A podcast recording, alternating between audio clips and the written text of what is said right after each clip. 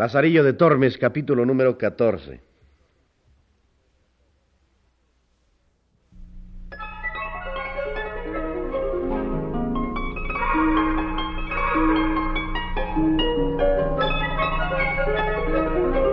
La vida de Lazarillo de Tormes.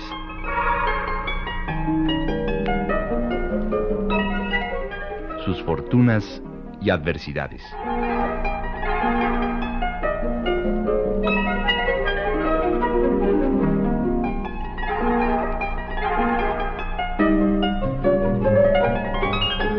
Radio Educación tiene el gusto de invitarles a escuchar la adaptación radiofónica de este clásico de la literatura universal.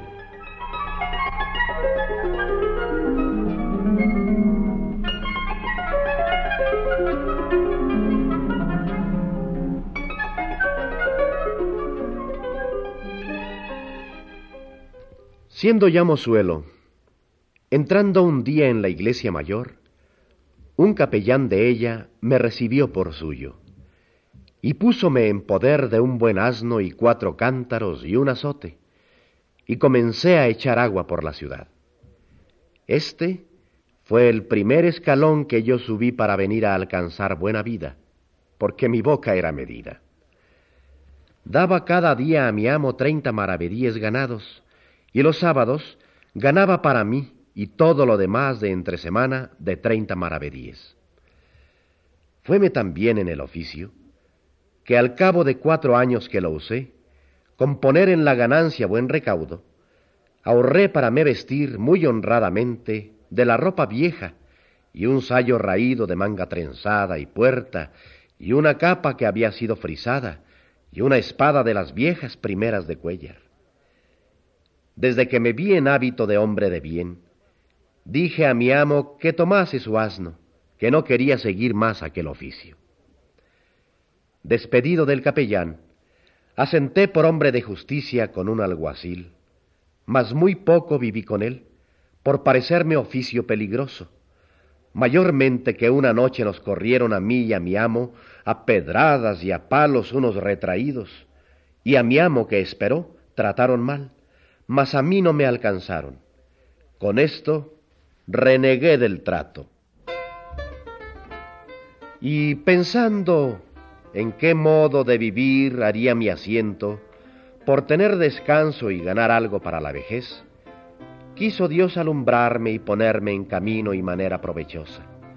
Y con favor que tuve de amigos y señores, todos mis trabajos y fatigas hasta entonces pasados, fueron pagados con alcanzar lo que procuré, que fue un oficio real, viendo que no hay nadie que medre sino los que de él tienen, en el cual, el día de hoy, yo vivo y resido al servicio de Dios y de vuestra merced. Y es que tengo cargo de pregonar los vinos que en esta ciudad se venden, y en almonedas y cosas perdidas, acompañar los que padecen persecuciones por justicia y declarar a voces sus delitos. Pregonero, hablando en buen romance. En el cual oficio, un día que ahorcábamos un apañador en Toledo y llevaba una buena soga de esparto, conocí y caí en la cuenta de la sentencia que aquel mi ciego amo había dicho en Escalona y me arrepentí del mal pago que le di, por lo mucho que me enseñó, que después de Dios, Él me dio industria para llegar al estado que ahora estoy.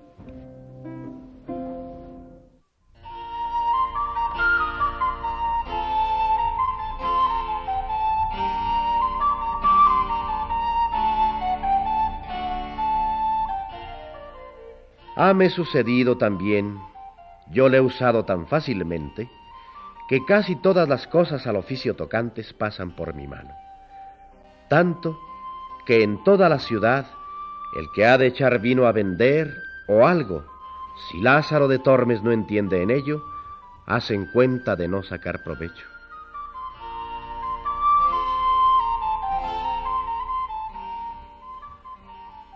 Viendo mi habilidad y buen vivir, teniendo noticia de mi persona el señor arcipreste de San Salvador, mi señor y servidor y amigo de vuestra merced, porque le pregonaba sus vinos, procuró casarme con una criada suya. Y visto por mí, que de tal persona no podía venir sino bien y favor, acordé de lo hacer. Y así me casé con ella, y hasta ahora no estoy arrepentido, porque allende de ser buena hija y diligente y servicial, tengo en mi señor arcipreste todo favor y ayuda. Y siempre en el año le da en veces al pie de una carga de trigo, por las Pascuas su carne, y cuando el par de los bodigos, las calzas viejas que deja. E hízonos alquilar una casilla par de la suya. Los domingos y fiestas, casi todas las comíamos en su casa. Mas malas lenguas que nunca faltaron y faltarán, no nos dejan vivir, diciendo no sé qué y sí sé qué, porque ven a mi mujer irle a hacer la cama y guisarle de comer, y mejor les ayude Dios que ellos dicen la verdad. Aunque en este tiempo siempre he tenido alguna sospechuela, y ha habido alguna mala cena por esperarla algunas noches hasta laudes, y aún más.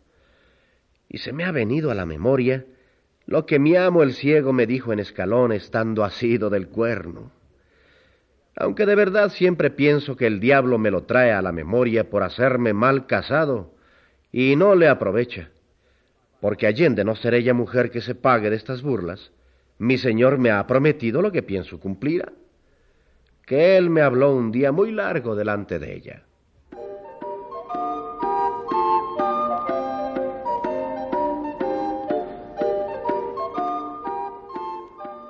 Lázaro de Tormes, ¿Quién ha de mirar a dichos de malas lenguas nunca medrará? Digo esto, porque no me maravillaría alguno murmurase viendo entrar en mi casa a tu mujer y salir de ella. Ella entra muy a tu honra y suya, y esto te lo prometo.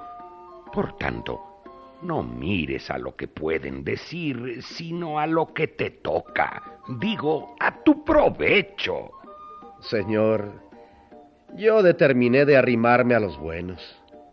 Verdad es que algunos de mis amigos me han dicho algo de eso, y aún por más de tres veces me han certificado que antes que conmigo casase, había parido tres veces, hablando con reverencia de vuestra merced, porque está ella delante.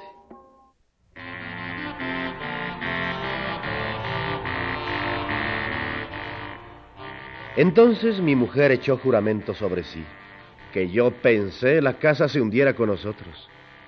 Y después tomóse a llorar y echar mil maldiciones sobre quien conmigo la había casado, en tal manera que quisiera ser muerto antes que se me hubiera soltado aquella palabra de la boca.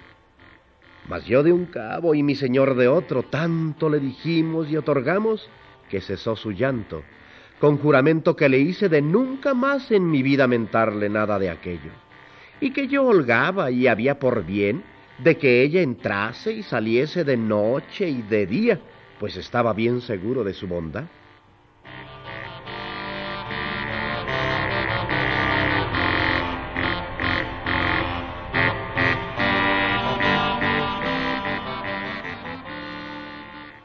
Y así quedamos todos tres bien conformes. Hasta el día de hoy nunca nadie nos oyó sobre el caso. Antes, cuando alguno siento que me quiere decir algo de ella, le atajo y le digo, mirad, si sois mi amigo, no me digáis cosa con que me pese, que no tengo por mi amigo al que me hace pesar. Mayormente si me quieren meter mal con mi mujer, que es la cosa del mundo que yo más quiero y la amo más que a mí, y me hace Dios con ella mil mercedes y más bien que yo merezco, que yo juraré sobre la hostia consagrada que es tan buena mujer como vive dentro de las puertas de Toledo, y quien otra cosa me dijere, yo me mataré con él.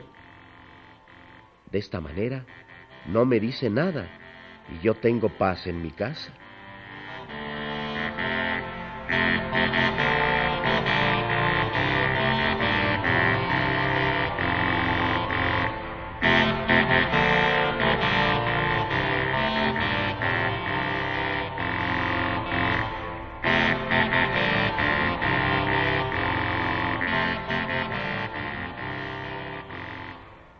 Esto fue el mismo año que nuestro victorioso emperador entró en esta insigne ciudad de Toledo y tuvo en ella cortes y se hicieron grandes regocijos, como vuestra merced habrá oído.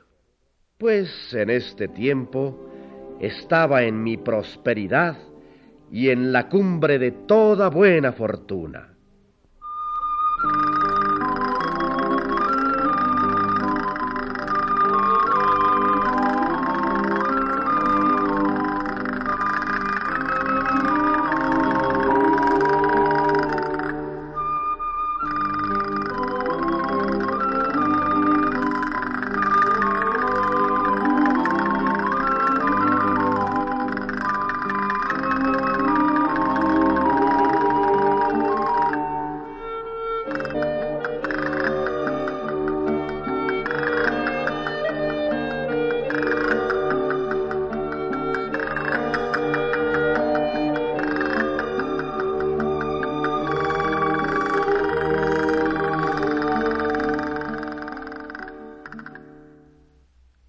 Nuestra serie ha llegado al final.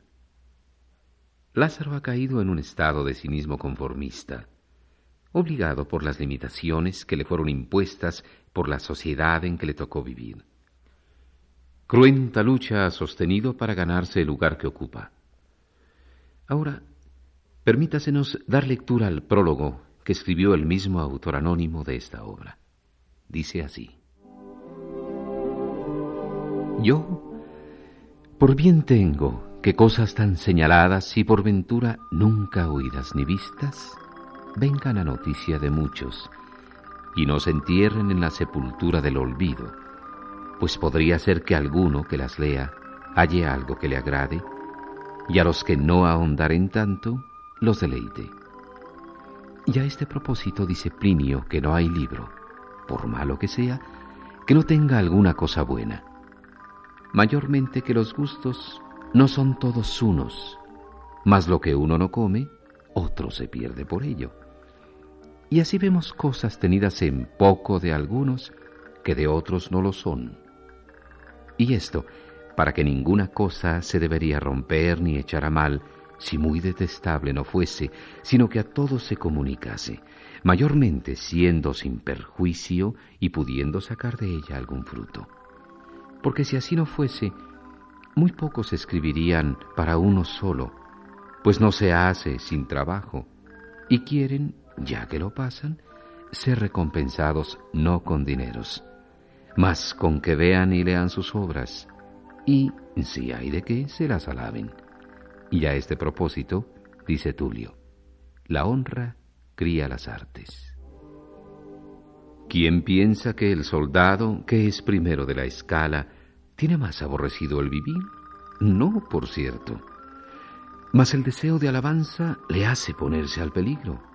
Y así en las artes y letras es lo mismo. Predica muy bien el presentado y es hombre que desea mucho el provecho de las ánimas. Mas pregunten a su merced si le pesa cuando le dicen, oh, qué maravillosamente lo ha hecho vuestra reverencia gustó muy ruinmente el señor don Fulano y dio el sayete de armas al truán porque le loaba de haber llevado muy buenas lanzas. ¿Qué hiciera si fuera verdad? Y todo va de esta manera, que confesando yo no ser más santo que mis vecinos de esta nonada que en este grosero estilo escribo, no me pesará que hayan parte y se huelguen con ello todos los que en ella algún gusto hallaren y vean que vive un hombre con tantas fortunas, peligros y adversidades, porque consideren los que heredaron nobles estados cuán poco se les debe. Pues fortuna fue con ellos parcial, y cuánto más hicieron los que, siéndoles contraria, con fuerza y maña, remando, salieron a buen puerto.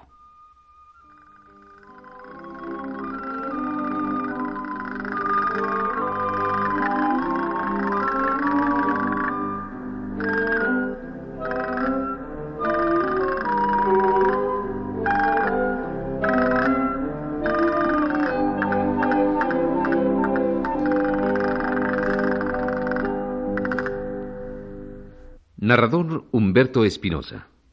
Lazarillo, Mónica Yoldi. Comisario Luis Puente. Clérigo Óscar Yoldi. Caballero Antonio Miguel. Ciego Jorge Humberto Robles. Viuda Beatriz Moreno. Señora Genoveva Pérez. Arcipreste León Singer y alguacil Justo Martínez. Realización técnica Felipe Oropesa y Bernardo Quintana. Efectos físicos Cruz Mejía. Musicalización Graciela Ramírez. Todos bajo la dirección de Edmundo Cepeda en una producción de Radio Educación.